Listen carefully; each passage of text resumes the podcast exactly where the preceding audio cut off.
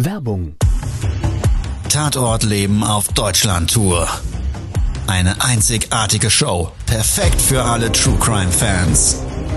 Erlebe echte Tatortgeschichten, spannend erzählt von Marcel Engel, Deutschlands bekanntester Tatortreiniger. Erfahre, was Marcel von den Toten lernen konnte, bei über 15.000 Tatorten. Tatort Leben live, auch in deiner Nähe. Jetzt Tickets sichern.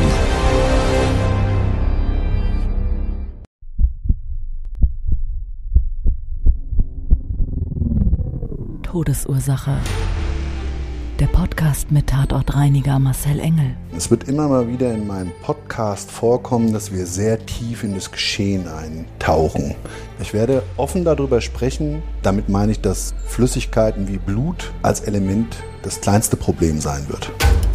Ich freue mich, wenn ich euch auf eine Gedankenreise entführen darf in meine Welt des Tatortreinigens. Todesursache. Der Podcast mit Marcel Engel. Hallo, schön, dass du wieder eingeschaltet hast. Ich freue mich sehr, dass wir gemeinsam jetzt gleich in eine kleine Tatortreinigungsgeschichte eintauchen, dieses Erlebnis miteinander teilen und eigentlich führt uns das jetzt gleich gemeinsam zu einem diesmal ein bisschen anderen Podcast. Im Fokus steht nämlich nicht der Tatort als solches, sondern ein sehr freudiges Ereignis. Jetzt könnte man sich ja die Frage stellen, ein Tatort verbunden mit einem freudigen Ereignis kann ich mir schlecht vorstellen. Und da stimme ich dir grundsätzlich erstmal zu.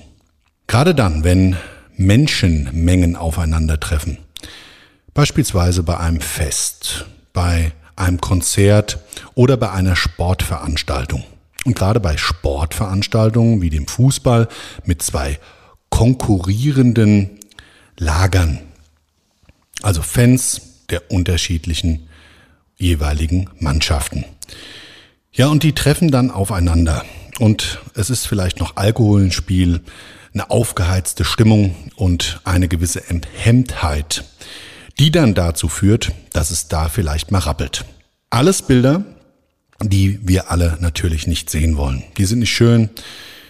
Sie haben mit dem Sport nichts zu tun. Und trotz alledem, wenn das dann alles eben so eintrifft und das Ganze so zum Tragen kommt, dann kann es sein, dass ich als Tatortreiniger gerufen werde.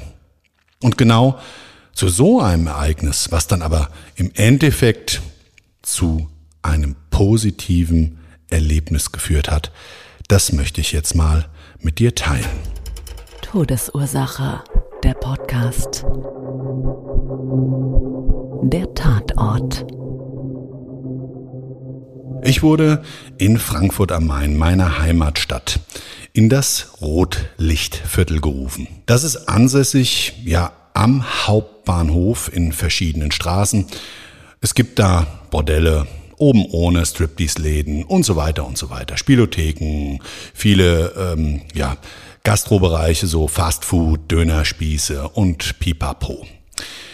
Unter anderem aber auch ein paar Kneipen, ein Irish Pub und so weiter und so weiter und so weiter. Ja, und ich wurde gerufen in die Münchner Straße. Dort hat's gerappelt vor zwei gastronomischen Betrieben. Und mit viel Blut auf der Straße war einfach meine Tätigkeit dringend erforderlich. Es war später Abend. Zwei streitende Parteien mit jeweils über 20 Personen haben sich so sehr in die Haare gekriegt, dass die Gläser geflogen sind und im Anschluss daran ja der eine dem anderen die Flasche über den Schädel gezogen hat und das gab's dann von der gegnerischen Partei ebenfalls als Retourkutsche. Also zwei wirklich schwer verletzte Menschen, die aus ihrer Kopfwunde heraus wirklich massiv den ganzen Gehweg und Fahrzeuge und so weiter vollgeblutet haben. Mal ganz abgesehen, dass bei solchen Einsätzen oftmals dann die Polizei noch anwesend ist und oder aber Krankenwagen teilweise. Ich werde von unterschiedlichsten ja, Auftraggebern dann bestellt. In dem Fall war das ähm, jemand, der dort seine zwei Fahrzeuge parken hatte. Und der hat gesagt, hier, pass auf, komm vorbei, mach das Blut darunter. Und im Zuge dessen habe ich dann gleich den Gehwegbereich mitgereinigt. Also die Autos sahen wirklich heiß aus. Man konnte ganz klar und deutlich erkennen, dass gewisse Kampfspuren auf der Motorhaube eines weißen Audis stattgefunden hat. Ja, weiß und rot, das sah natürlich wirklich wie geschmückt aus, wie zu Weihnachten der Tannenbaum. Also es war brutal. Von dem Blutverlust mal abgesehen, war die Erschwernis einfach, wie gesagt, die Schaulustigen. Die Streitigkeiten selber hatte die Polizei zu dem Zeitpunkt, als ich ankam, waren mehrere Streifenwagen vor Ort, viel Blaulicht in der Straße, sehr gut im Griff. Das muss man wirklich sagen. Das hat alles wunderbar funktioniert. Ja, und es ist aber trotzdem so, dass immer wieder nachgeschossen wurde. Also es gab irgendwie immer wieder verbale Attacken und ich habe das ja im Zuge der Reinigungsmaßnahmen mitbekommen. Ich habe dann neben dem äh, Fahrzeug mit meinem Einsatzfahrzeug eben meine ganzen Utensilien ausgepackt und ich wusste gar nicht genau, soll ich das Zeug jetzt jeweils immer ja punktuell einsetzen und dann gleich wieder ins Fahrzeug zurückräumen. Nicht, dass man mein Eimerchen dann da durch die Gegend getreten wird oder, oder, oder. Und dann werde ich nachher noch stinkig, das muss ja auch nicht sein. Und naja, also es war ein bisschen aufwendig, das Ganze zu bereinigen. So, und dann hat mich der Erste angesprochen, was ich denn da überhaupt machen würde.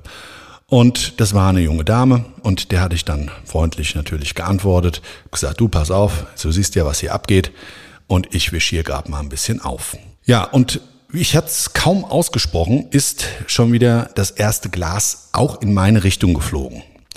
Da war ich dann natürlich bedient.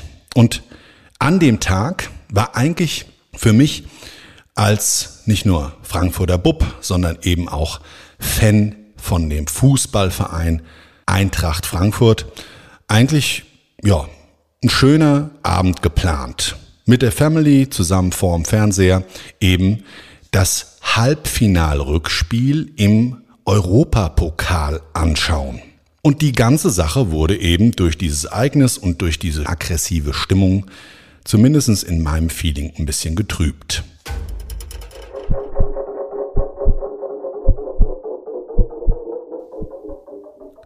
Egal, ich wollte nach Hause. Also dachte ich mir, komm, bleib guter Laune. Warst ja selber früher mal ein wilder Lümmel. Es haben hier alle mit Sicherheit mehr als einen über den Durst getrunken. Das rechtfertigt zwar keine Aggressivität und auch keine Gewalt, aber sind wir mal ganz ehrlich, das passiert überall, wo Menschen aufeinandertreffen, gerade in größeren Versammlungen, auf Festen, auf Konzerten und oder aber ja beim Sport, gerade wenn dann gegnerische Lager aufeinandertreffen, die gegnerischen Fanbases und ja, da die Stimmung aufgeheizt ist. Und genau das war ja auch der Anlass dieses Streits. Ja, also West Ham und Frankfurt Eintracht-Fans sind da aufeinander geprallt. Vorher wohl alles sehr friedlich abgelaufen. Ja, ging es dann halt irgendwie doch an die Ehre des einen oder anderen, die falsch verstandene Ehre. Und dann hat's halt gerabbelt. Ja, und dann habe ich mir noch so gedacht, Mensch, wie schade. Wenn du jetzt kein Fußballfan sein solltest, kann ich dir nur eine Empfehlung geben. Tauch einmal in deinem Leben in ein Fußballspiel ein, einer Fankurve eines Vereins, der dir in irgendeiner Form zusagt und nimm mal dieses Feeling mit. Das kann nämlich was ganz, ganz Schönes sein. Ich rede jetzt eben nicht von diesen Bildern, die kein Mensch von uns sehen möchte. Und gerade die Eintracht hatte ja beeindruckend weltweit im Fernsehen bewiesen, wie eine Fankultur so ein Sportereignis nicht nur nach außen tragen kann, sondern man vielleicht dadurch sogar ja die Herzen vieler Menschen gewinnen kann.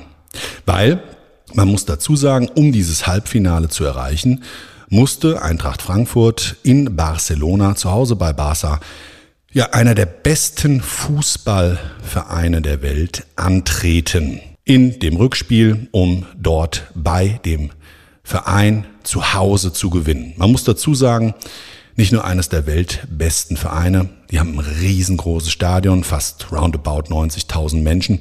Und da ist dann natürlich Stimmung. Und wenn du diese Stimmung eben nicht kennst, das ist schon faszinierend, wie die Mannschaft, die Profis da auf dem Rasen von diesen Fangesängen, von dieser Choreografie getragen werden, wenn die keine Kraft mehr haben oder so an ihre Leistungsgrenzen kommen, wenn sie nach einem harten Spiel wirklich zehn Kilometer gerannt sind. Die sind ja wie die Ackergäule teilweise. Es ist ja unfassbar, wie leicht das eigentlich auf dem Platz aussieht. Und jeder, der selber Sport treibt, der weiß, wenn du mal gerannt bist, bist außer Puste, dann hast du eine Regeneration. Das machen die ja nicht einmal beim Spiel, sondern dutzende Male und mehr. Nun ja, also wie gesagt, ich kann dir nur ans Herz legen, dieses Feeling einmal mitzunehmen. Wenn du Fußballfan bist, dann kennst du das ja, dann weißt du ja, wie einen das auch persönlich mitreißt. Es ist ja nicht nur das, dass die Mannschaft getragen wird, sondern man selbst wird auch in ein Hochgefühl versetzt. Ja, das kann manchmal, gerade wenn die Mannschaft verliert, die eigene, auch mit Trauer verbunden sein, aber das ist so ein kollektives Trauern. Jeder geht dann zwar getrennt und auf seine persönliche Art und Weise damit um. Aber im Großen und Ganzen teilt man den Schmerz. Und genauso ist es halt auch mit der Freude und vor allen Dingen ja mit diesem Hochpeitschen dieser Emotionen. Und genau das ist das, was ich eigentlich hier heute in diesem Podcast transportieren möchte. Es ist nämlich nicht nur beim Fußball so. Das funktioniert nicht nur bei Sportarten, sondern auch für uns selbst. Wenn wir für etwas brennen, also wenn wir das mit Leidenschaft und Hingabe visualisieren, wenn wir physisch und psychisch uns komplett auf das, was wir machen, einlassen, dann wirst du das vielleicht kennen, dann kann uns das ein unglaubliches Wohlgefühl schenken. Ja, das ist so, als würde man auf Wolke 7 schweben. Und wenn du das nicht kennen solltest, dann probier es doch einfach mal aus. Es gibt Techniken, mit denen kannst du dich selber auf Wolke 7 heben. Ja, für mich hat mein Herzensverein, die Eintracht, Geschichte geschrieben, indem sie nämlich in Sevilla gegen die Glasgow Rangers das Finale gewonnen haben. Ich selber muss für mich gestehen, ob die Eintracht dieses Gefühl verursacht. Meine Familie, meine Freunde oder ich auch mit Technik das mir selber schenke. Es ist einfach schön, wenn wir uns gut fühlen. Es ist einfach schön, wenn wir zufrieden und glücklich sind. Und man kann nicht immer nur glücklich sein, aber man kann anstreben, möglichst viel von diesem Feeling mitzunehmen. Das war's für heute. Ich wünsche dir einen wunder, wunderschönen Tag, eine wunderschöne Restwoche, was auch immer noch davon übrig ist. Und ja, in dem Sinne, mach was draus. Bis zum nächsten Mal. Ciao, dein Marcel. Das war's schon mit der neuen Folge von Todesursache, der Podcast mit Marcel Engel. Kopf einer eigenen Spezialreinheit und Tatortreiniger bei mehr als 12.000 Orten auf der ganzen Welt. Was kann Marcel für dich bereinigen? Jederzeit. Weltweit. Melde dich oder klick dich einfach mal durch auf marcelengel.com. Empathisch, tiefgründig, ehrlich. Todesursache lässt dich garantiert nicht kalt. Seid dabei. Ich freue mich. Abonniere die Staffel und du kommst für keine Folge zu spät.